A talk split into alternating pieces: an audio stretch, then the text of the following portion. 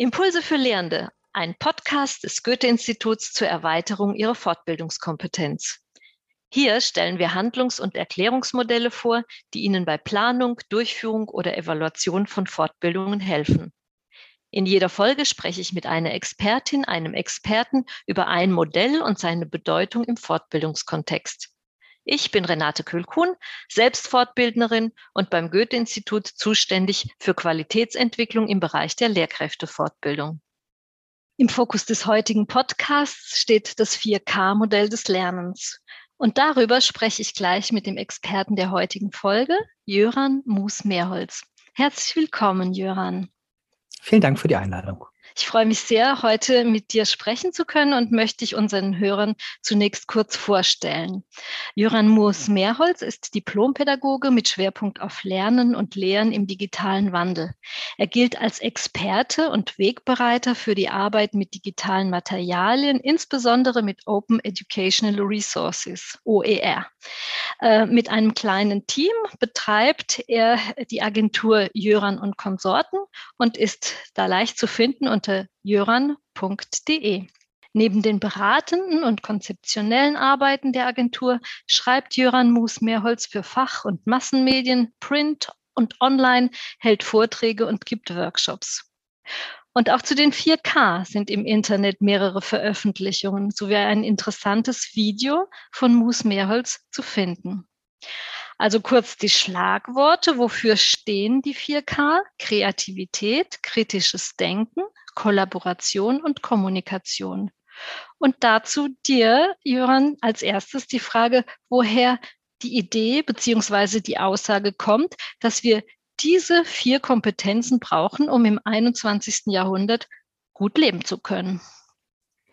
Die Frage ist total spannend, nicht auf den ersten Blick, weil woher kommt das? Ist meistens ja mehr so eine akademische Frage. Aber in dem Fall ist es tatsächlich total interessant, um zu verstehen, ähm, was wir in der deutschsprachigen Debatte mit den 4Ks verbinden, nachzuvollziehen, wie diese Idee sich entwickelt hat. Und äh, das habe ich letztes Jahr, das heißt 2021, dann ein bisschen ausführlicher mal recherchiert und war selber ganz überrascht. Also der Anfang war noch relativ einfach. Man kann zurückgehen und sagen, okay, der, der Zeitpunkt ist 2002, der Ort sind die USA und damals wurde eine sogenannte Partnership for 21st Century Skills, kurz P21 gegründet. Und äh, das waren so ganz verschiedene Akteure, eine sogenannte Multi-Stakeholder-Initiative. Also da waren so fachliche Experten drin, politische Entscheider, Leute aus Gewerkschaften, Ministerien, USA und ganz, ganz viele Unternehmen. Und damals ganz viel so diese Tech-Unternehmen, äh, AOL für die Leute, die es noch kennen, äh, Microsoft, SAP und so weiter. Und die haben ein, ein äh, Konzept entworfen. Und das Erste, was daran wichtig ist, wenn man sich das anschaut, ist, dass die ähm, 4Ks, die da drin vorkommen, nur ein Bestandteil waren von diesem Konzept. Also das Konzept hieß nicht 4Ks, sondern das Konzept hieß ähm, Framework for 21st Century Learning, ein Rahmenkonzept für das 21. oder fürs Lernen im 21. Jahrhundert. Und ein Teil davon machen die 4Ks aus. Die 4Ks stehen nicht für sich, sondern sind eben eingebunden in einen größeren Kontext. Das ist so das Erste, was tatsächlich wichtig ist, um heute noch zu verstehen, ähm, wie die 4Ks einzuordnen sind. Wenn ich noch zwei Sachen dazu sagen darf, äh, was tatsächlich auch interessant ist, äh, wenn man sich das dann anschaut, anschaut, die, diese Bausteine, die da drin stehen, ähm, dann sind das, wo die 4Ks sind, sowas wie ähm, das heißt Learning and Innovation Skills. Also es geht um, um, Lernen und Innovation, ist im Deutschen immer nicht ganz so richtig übersetzt, aber wir haben nichts viel Besseres. Ähm, mit dem man sagte, okay, das ist irgendwie neu, was man beim Lernen lernen muss und am Ende des Lernens muss, um auf dieses 21. Jahrhundert vorzubereitet sein im, im Beruf, im Leben als Bürger. Und dann ist auch noch interessant, wenn man sich das anschaut, im englischen Original war das viel mehr als die vier Ks oder als das, was wir im Deutschen übersetzen, weil Kreativität hieß nicht etwa Creativity, sondern Creativity and Innovation. Und kritisches Denken hieß nicht etwa nur Critical Thinking, sondern Critical Thinking and Problem Solving.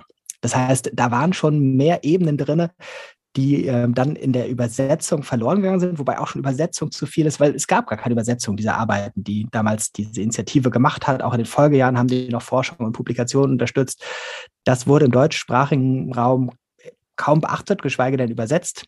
Ähm, die Übertragung fand eher dann sehr oberflächlich statt, insbesondere nach meiner ähm, Recherche, ich würde jetzt das nicht zu hoch hängen, das Wort Recherche, aber nach meinem Erklärungsmodell, ähm, einfach weil das sozusagen so ein Lieblingsthema von Andreas Schleicher, dem PISA-Vater von der OECD war, ähm, der das einfach in Vorträgen gemacht hat. Und auch das war für mich nochmal überraschend. In Publikationen der OECD taucht das nirgends prominent auf. Das war so ein Andreas Schleicher-Thema nach meiner Wahrnehmung, der das einfach in Vorträgen ganz groß gemacht hat. Dann ist es in der deutschsprachigen Debatte aufgenommen worden, aber ohne zu rezipieren, dass dahinter schon viele Überlegungen und, und Vorarbeiten standen. Mhm. Auf diese 4K würde ich jetzt gerne kommen und ähm, dich bitten, ja, zu erklären, was die für dich bedeuten, was die für Lernen, die für Lernende bedeuten. Mhm. Hm, da gibt es natürlich ganz unterschiedliche Perspektiven. Ich habe für mich für das Lernen so eine, ja, muss man sagen, fast naive oder fast banale äh, Definition so der Begriffe gemacht.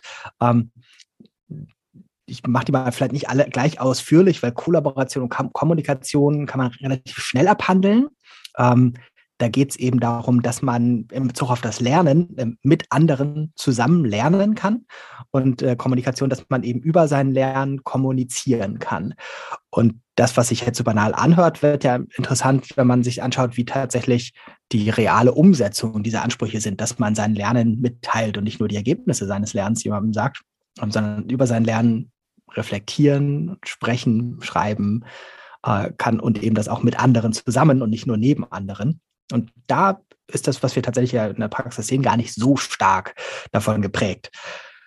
Bei Kreativität gibt es, finde ich, das so am, am, äh, am zweitmeisten Missverständnisse, dass die Leute irgendwie so an, weil sie nicht Leonardo da Vinci denken, wenn sie Kreativität hören. Aber für mich heißt es für das Lernen erstmal nur, dass man etwas tatsächlich neu lernen kann und beim Neu oder beim Denken etwas auf etwas Neues kommt und nicht nur einfach das nachkaut, was einem vorgesetzt wird.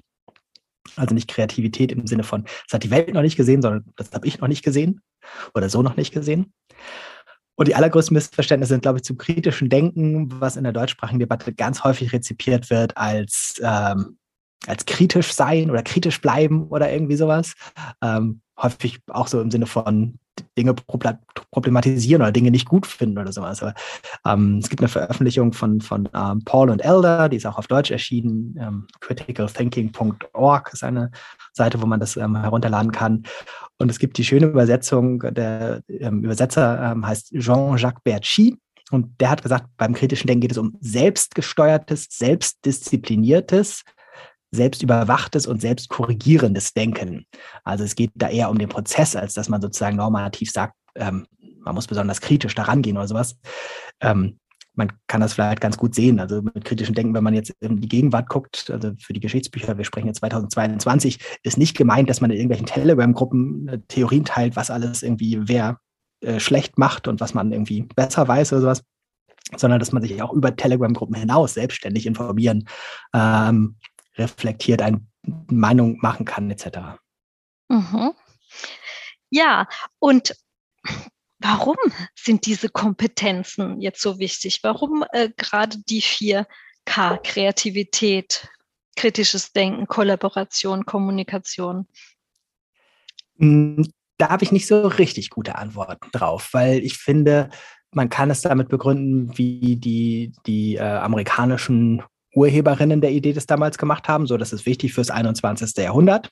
Da braucht es viel mehr ähm, selbstständige, selbstdenkende, kooperierende äh, Individuen und nicht nur Menschen, die das, was ihnen beigebracht wurde, wiedergeben können.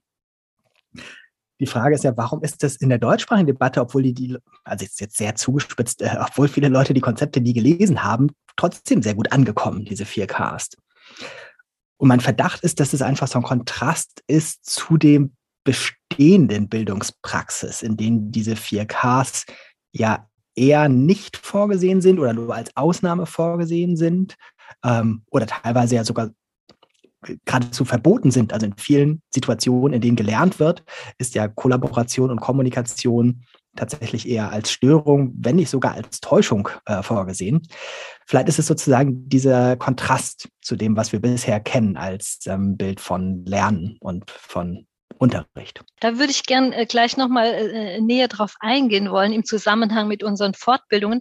Aber vielleicht zuerst die Frage, ist denn mit diesen vier äh, Ks alles abgedeckt, was wir brauchen? Oder gibt es deiner Meinung nach noch ein weiteres K oder weitere mhm. Kompetenzen, die da wichtig wären für Lernende? Es gibt tatsächlich mehrere ähm, unterschiedliche Ansätze, wie man die 4Ks erweitern kann. Interessanterweise, äh, also im Englischen gerade irgendwie sind es ja ähm, 4 Cs, also 4 Cs, ähm, verschiedene, wie man noch mehr Cs dazu nimmt. Und einer der bekanntesten Ansätze ist von Michael Fullen und der hat gesagt, es braucht auch Citizenship and, uh, und ähm, äh, Character Development. Also ähm, Citizenship ähm, kann man auch nicht so einfach übersetzen. Das ist das, was wir in Deutschland insgesamt eher so als politische Bildung sehen, Komponente davon. Und Character Development können wir auch immer nicht so gut übersetzen. Äh, da geht es also was eine Mischung aus Charakter und Persönlichkeitseigenschaften. Und ähm, in Deutschland insbesondere finde ich wichtig, auf, auf Lisa Rosa hinzuweisen, weil Lisa Rosa immer in ihren Blogbeiträgen sehr äh, für, ein, für ein elaborierteres Verständnis der 4Ks geworben hat, insbesondere sehr ähm, gut die, die, ähm, das Verständnis von kritischem Denken ähm, ausgearbeitet hat. Und sie hat gesagt, es braucht noch ein fünftes K, und zwar Komplexität, Denken in Komplexität.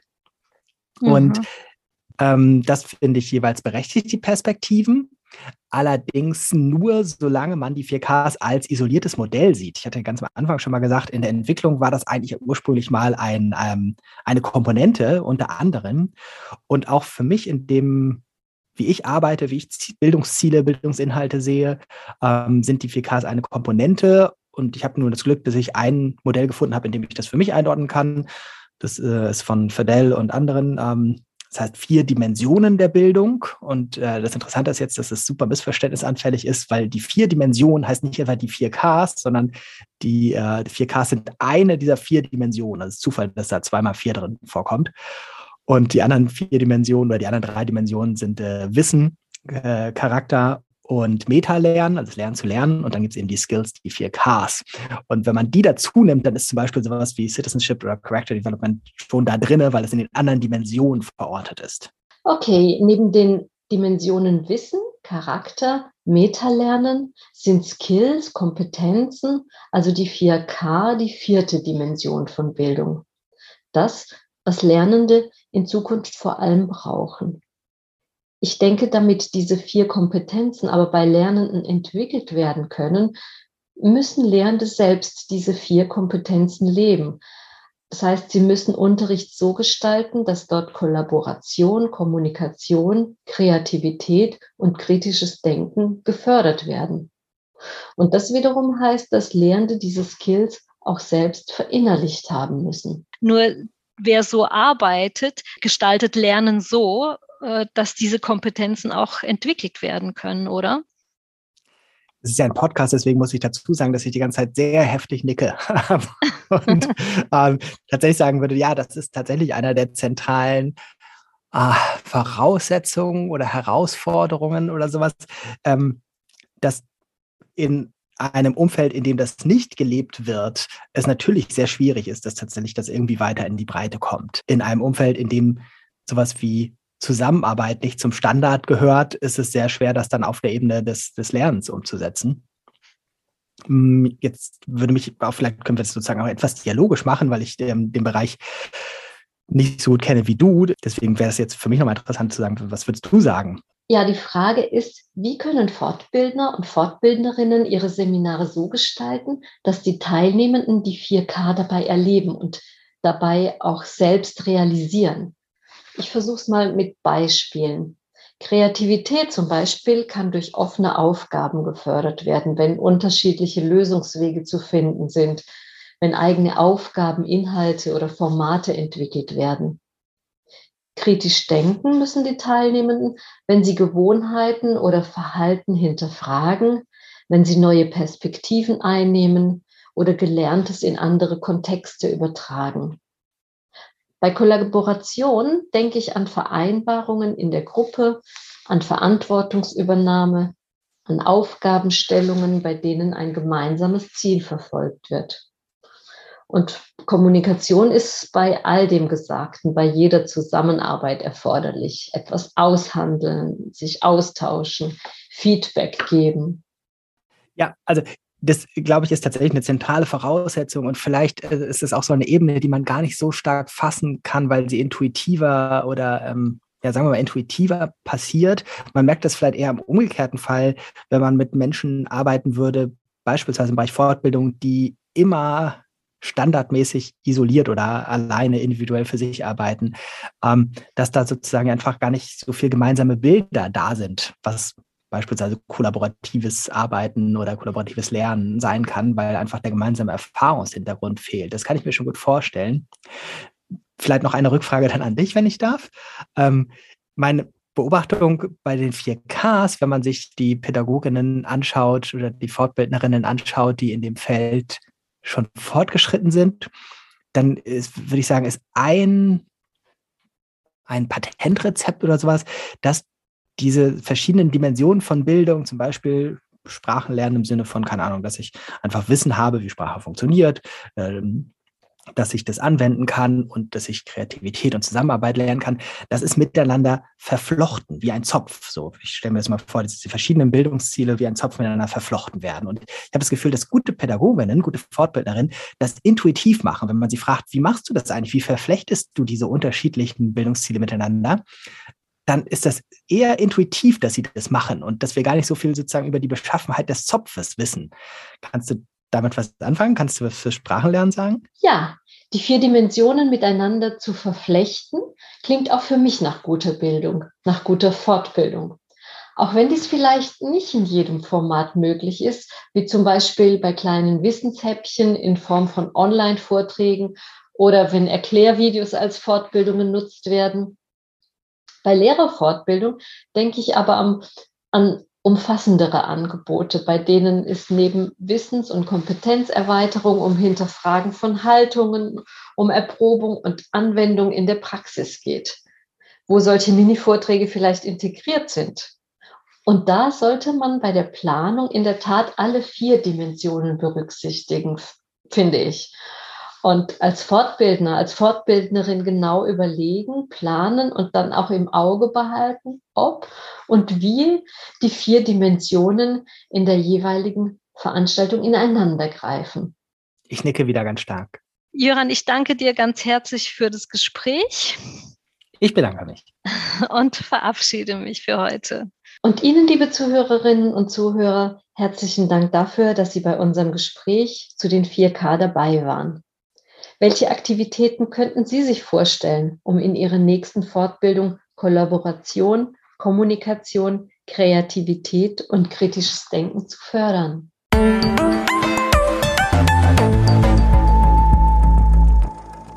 Sie hörten eine Folge der Impulse für Lehrende. Abonnieren Sie unseren Podcast, wenn Ihnen die Folge gefallen hat. Überall, wo es Podcasts gibt. Die visuelle Darstellung dieses Modells sowie weiterführende Informationen zum heutigen Thema und zu unserem Podcast finden Sie auf der Webseite goethe.de slash podcast-impulse. Dort gibt es auch die Möglichkeit, Kommentare und Anregungen zu hinterlegen. Wir freuen uns darauf.